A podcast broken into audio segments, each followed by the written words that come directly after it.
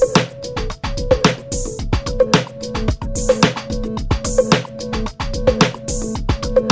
Hola, ¿qué tal? Qué gusto saludarles una vez más aquí en Contrapuesto, una producción de Grupo Multimedia El Diario de Coahuila. Atención a todas las personas emprendedoras porque el día de hoy vamos a estar platicando de un tema muy interesante, pero sobre todo importante, importantísimo y trascendental que conozcamos. Vamos a hablar acerca del registro de marcas y todo lo que ello conlleva. Y para platicar más a profundidad de este tema nos acompaña la licenciada Paulina Fuentes. Ella es abogada especialista en propiedad intelectual, fundadora de ProPint, tiene vasta experiencia en la materia, tiene muchísimos clientes a los cuales les ha ayudado con este tema que muchas veces es difícil de poderlo concretar, pero que es importante. Bienvenida, Pau. ¿Cómo muchas gracias, muchas gracias por la invitación y claro, como dices, es un tema muy, muy importante a tratar que pues lamentablemente no es muy conocido hasta que te presentas con un problemita y ahí es cuando buscas a un abogado o a un experto que te pueda ayudar con el tema. Pero claro que sí, aquí estoy para resolver todas las dudas que puedan tener y platicarles un poquito acerca del tema. Mil gracias, estoy seguro que todo lo que nos vayas a aportar va a servir bastante para todas aquellas personas que tal vez están en esta búsqueda de poder registrar su marca, no lo han podido concretar o aquellas que tal vez ni siquiera lo traen en el radar, pero ahora saben de la trascendencia que tiene que vayamos y registremos nuestra marca. Para iniciar, ¿cuál es la importancia, Pau? de que registremos nuestra marca cuando queremos emprender algún negocio, cuando tenemos eh, algo que estamos vendiendo y demás. ¿Por qué es importante? Es importante por muchas cosas y a lo largo de esta plática les quiero compartir algunos tips si me es posible. Claro, por este, pero pues básicamente lo más importante del registro de marca es porque tiene que ser tuya, tu marca. O sea, ese, ese mm, tiempo de, de crear tu marca, de estar con un diseñador y con tu socio, o si nada más eres tú estar pensando qué nombre le podré poner a mi marca. Este, ay no, pues tal, tal, pierdes tanto tiempo porque es tu marca y es y es todo lo que presenta tu inversión, tu todo. Básicamente, tu negocio es tu todo.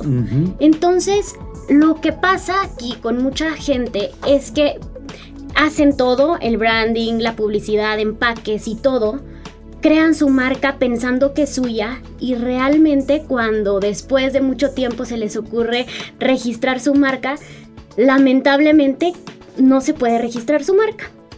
Por muchos aspectos. Y aquí les van algunos tips que espero les sirva. Por ejemplo, no, pues eh, tu marca es descriptiva no se puede registrar. ¿A qué te dedicas? No, pues soy arquitecto. ¿Y cómo se llama tu marca? Arquitecto. No, pues no, no se puede registrar. Entonces son algunos tips que yo les puedo dar desde un inicio para que antes de que creen el nombre de su marca y gasten en el diseñador, gasten en publicidad, en empaques y todo, previamente cuenten con su registro de marca para que pueda hacer su marca pues totalmente suya. Efectivamente, sí, que, sepan que, no hay otra igual y que se pueden registrar y que la pueden usar a plenitud. Además de los beneficios que son trascendentales, que también, qué complicaciones pueden existir durante el transcurso de la vida de nuestro emprendimiento si no contamos con el registro de nuestra marca? ¿A qué nos estamos exponiendo de no hacerlo? Perfecto. Sí, ahorita te comento los beneficios junto con este, las consecuencias. Otro de los beneficios, además de que es tuya, es que uno, tienes un valor agregado a tu marca, como Coca-Cola, ¿no? Por ejemplo, es una supermarca, lo que vale es la marca como tal. Este, bueno, esa es otra. Tres, este, puedes hacer franquicia tu negocio. En el caso de no hacerlo, o sea, no tienes tu marca registrada, no puedes dar franquicia, o sea, no puedes otorgar franquicias. Entonces, pues es algo súper importante porque a veces lo ves como muy a largo plazo de no, de aquí a que mi negocio lo quiera hacer franquicia, primero me tiene que ir súper bien y todo. Pero en un abrir y cerrar de ojos lo logras. Entonces ya cuando lo quieres hacer, resulta que tampoco se puede registrar tu marca y, pues tienes que volver a empezar de cero y no puedes dar ese paso a querer hacer una franquicia porque no tienes tu marca registrada. Sí. Otra de las cosas eh, muy importantes es que sí hay multas. Y te pueden demandar también. O sea, puede que tú estés muy, muy campante con tu marca, tu negocio súper bien Y nada que te cae una, pues una demanda de alguien que diga, este, ¿sabes qué? Estás utilizando mi marca. ¿Por qué? Porque es un trámite a nivel nacional. Ok. Entonces puede que tú digas, no sabes que aquí en Saltillo no hay ninguna marca que se llame, no sé, este, Chuchito. Ajá. Pero resulta que en Guadalajara sí hay una marca que se llama eh, Chuchito justo para la clasificación de tu producto, porque esa es la otra, hay que saber clasificar muy bien tu marca. Este, el INPI tiene 45 clases distintas. Entonces, este, tu marca al momento de que haces la solicitud, el INPI te pide clasificarlo este, de acuerdo a un clasificador de NISA. Muy bien. Entonces, por ejemplo, si tu marca se llama Chuchito y vendes resta este, bueno, brindas el servicio de alimentación, tienes un restaurante, este, y en Guadalajara está la misma, el mismo Chuchito y también es de restaurante, te pueden, te la pueden quitar.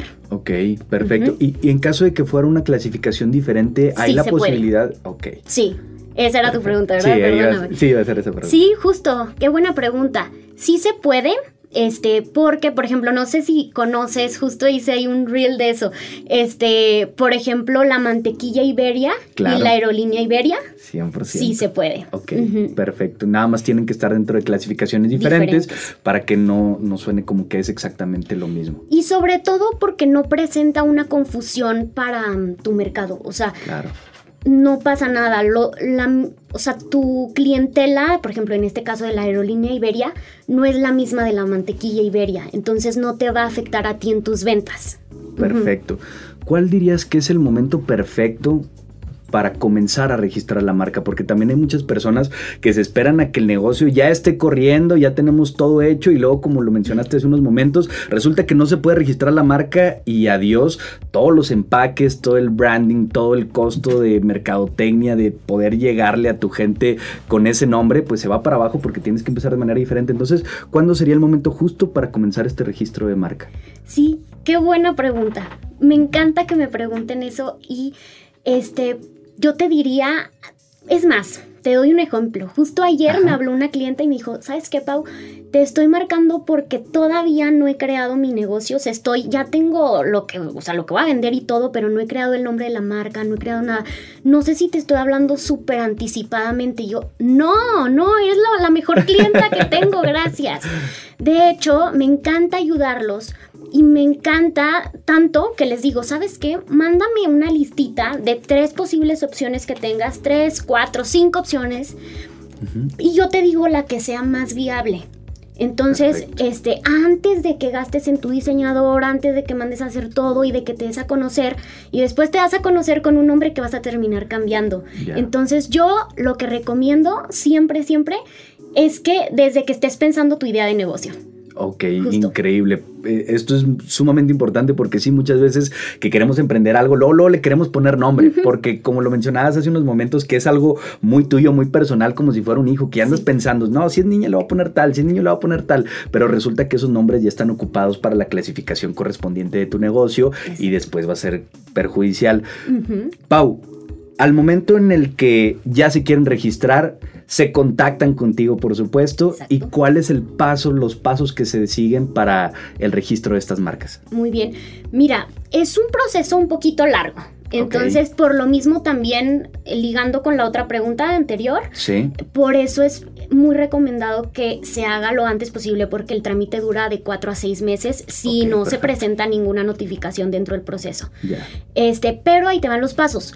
Primero se contacta y lo que hacemos es se hace la búsqueda de la, viabil- de la viabilidad de la marca. Es decir, uno, que cumpla con los requisitos establecidos en la ley, eh, como el que te comenté, que no puede ser descriptiva la marca, este otro, otro requisito de la ley, que obviamente no te lo dice el INPI, este, es que no puede ser igual, pero tampoco similar a una marca que ya esté registrada dentro de la misma clasificación tuya. Entonces puede que yo, no sé, aquí viendo la botella se llama Ciel y vende aguas, Ajá. y yo le quiero poner eh, Cial, ya No me dejan. Ajá, Perfecto. exactamente. Entonces, ese es el otro, el otro paso, que Muy es bien. verificar la viabilidad de la marca, que no sea igual o similar a una marca que ya esté registrada. Perfecto. Después se hace la solicitud se realiza el pago del INPI y se ingresa la solicitud, te arroja un número de expediente y todo, al que se le tiene que dar el seguimiento necesario los cuatro a seis meses que tarda el INPI en dar respuesta.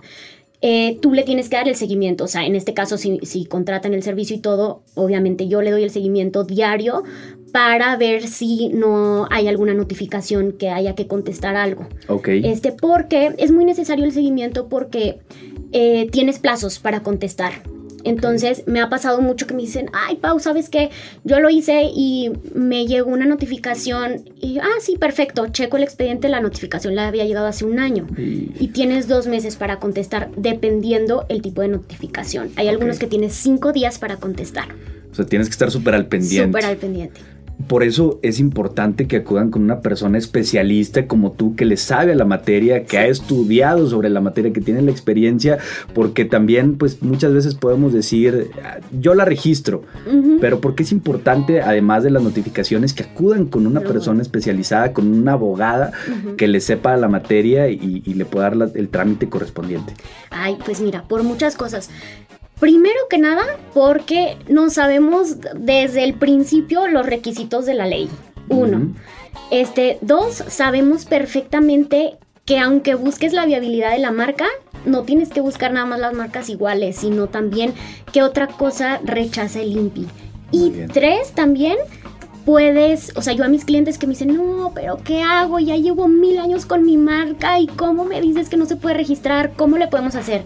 Perfecto, te doy unas alternativas que pudiéramos este, hacer para que tu marca pueda registrarse.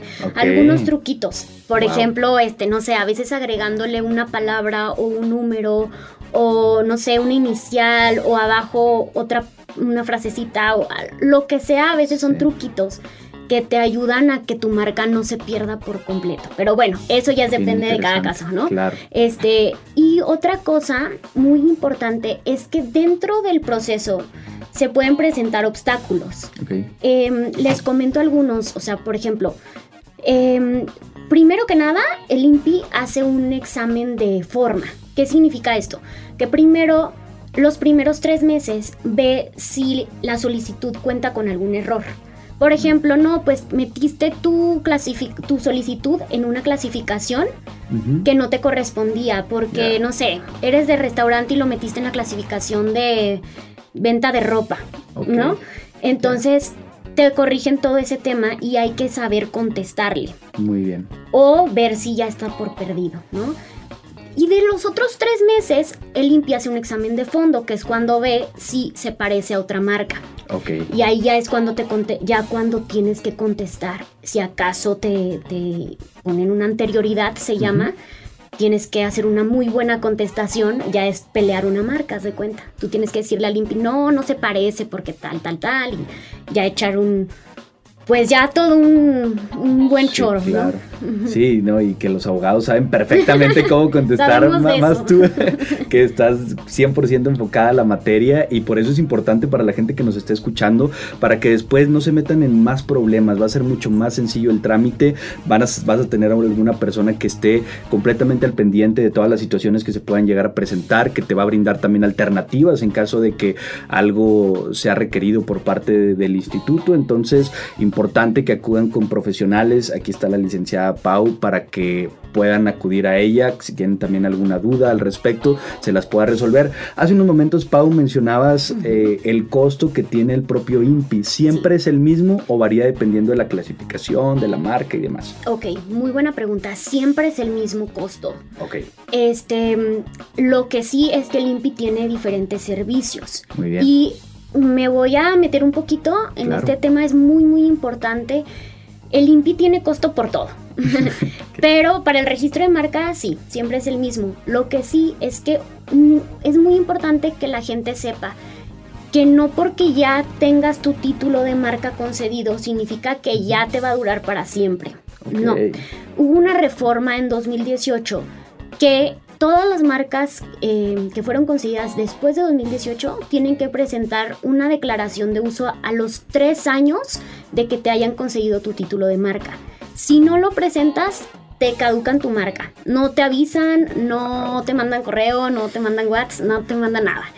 Y a los 10 años hay que presentar la renovación de marca para que simplemente eh, se renueve tu marca.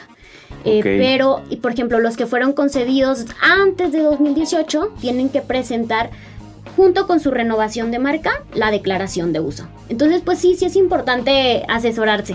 Sí, por supuesto, porque uno piensa también que ya la, la, puse y ya se terminó y para toda la vida voy a tener mi marca y resulta que después, dentro de cinco años, no se hizo la declaración correspondiente y ves a otra marca que está haciendo exactamente lo mismo, te comió el mandado y por ahí andas bailando y no puedes presentar ningún recurso jurídico porque la otra persona te ganó el nombre y tal vez también lo registró y demás. Entonces, sí es importantísimo más o menos en cuánto rondan los costos de, de limpia en, particular. Sí.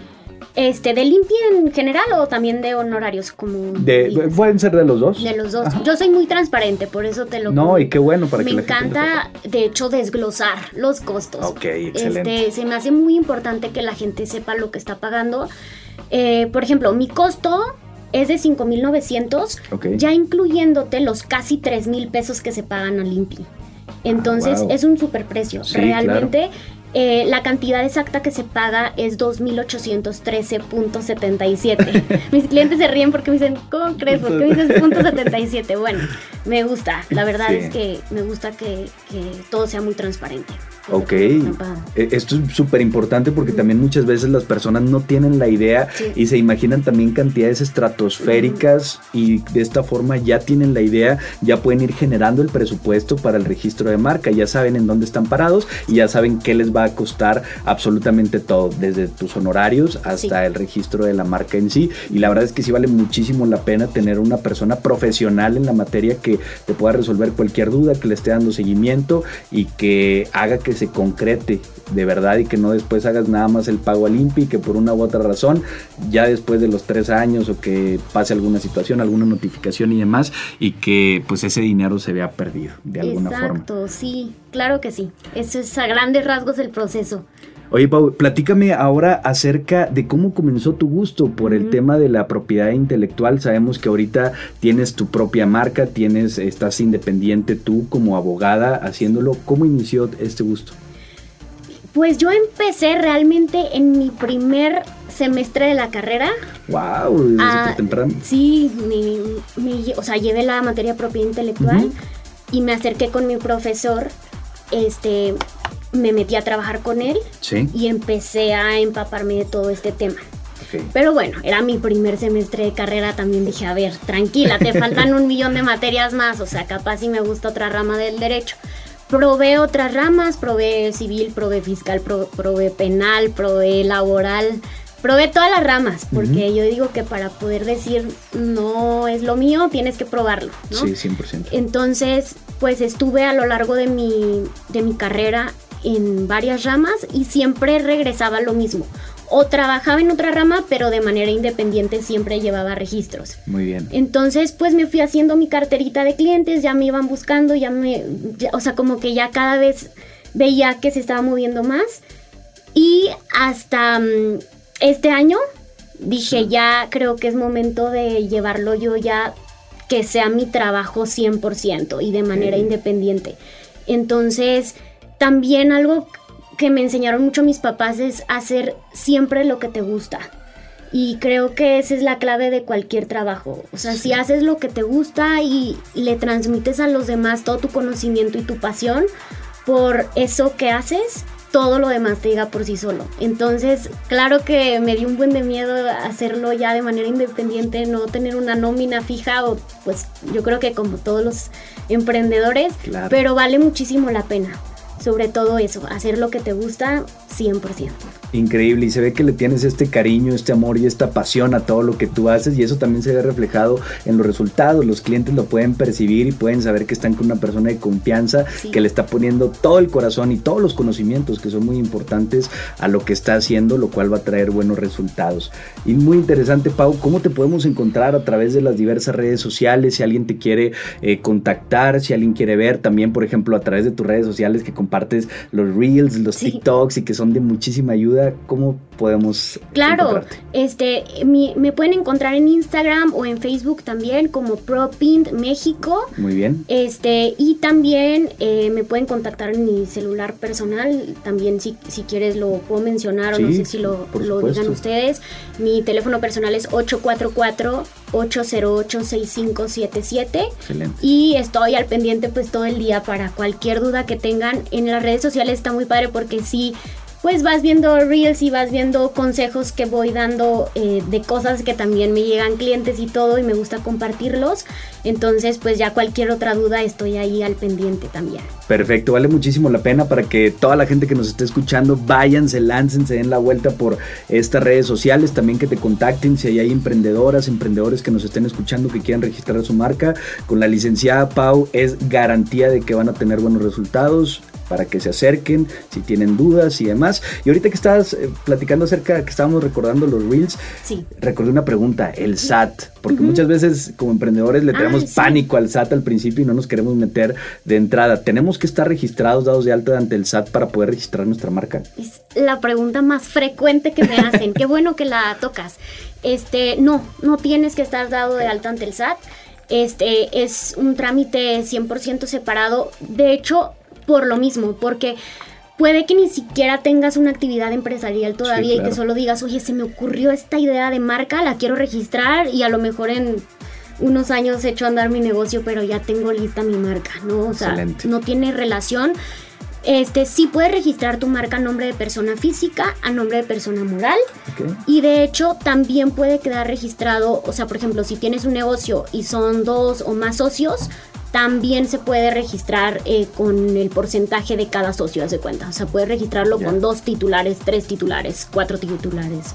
Increíble, muy importante que también sepamos esto. Licenciada Paulina Fuentes, te agradecemos muchísimo que nos hayas acompañado, que nos hayas esclarecido un poco más acerca de todo lo que implica el registrar nuestras marcas, la importancia, la trascendencia, qué puede pasar también si no lo hacemos y pues estos medios de contacto para podernos comunicar contigo y darle seguimiento y darle un poco más de formalidad y decencia a nuestra propia marca. Mil gracias por acompañarnos. Claro, muchas gracias a ustedes por la invitación. Pau, por último, ¿algún mensaje que le quisieras dar a aquellas personas que nos están escuchando, esos emprendedores que quisieran registrar su marca? Sí, háganlo, vale muchísimo la, muchísimo la pena y lo más importante, no se pregunten cuánto me va a costar la marca, sino cuánto me va a costar que me quiten todo lo que invertí. Entonces yo creo que ese es el mayor consejo que pudiera darles. Perfecto, mil gracias de nueva cuenta y gracias por supuesto también a toda la gente que nos estuvo escuchando. Si tienen alguna duda, si tienen algún comentario, pueden ir a las redes sociales de la licenciada Pau, si no también nos pueden contactar a través de las diversas redes sociales del diario de Coahuila y por aquí se las estaremos haciendo llegar. Gracias por acompañarnos, que sigan teniendo un excelente día. Esto fue Contrapuesto, una producción de Grupo Multimedia, el diario de Coahuila. Nos vemos en la próxima.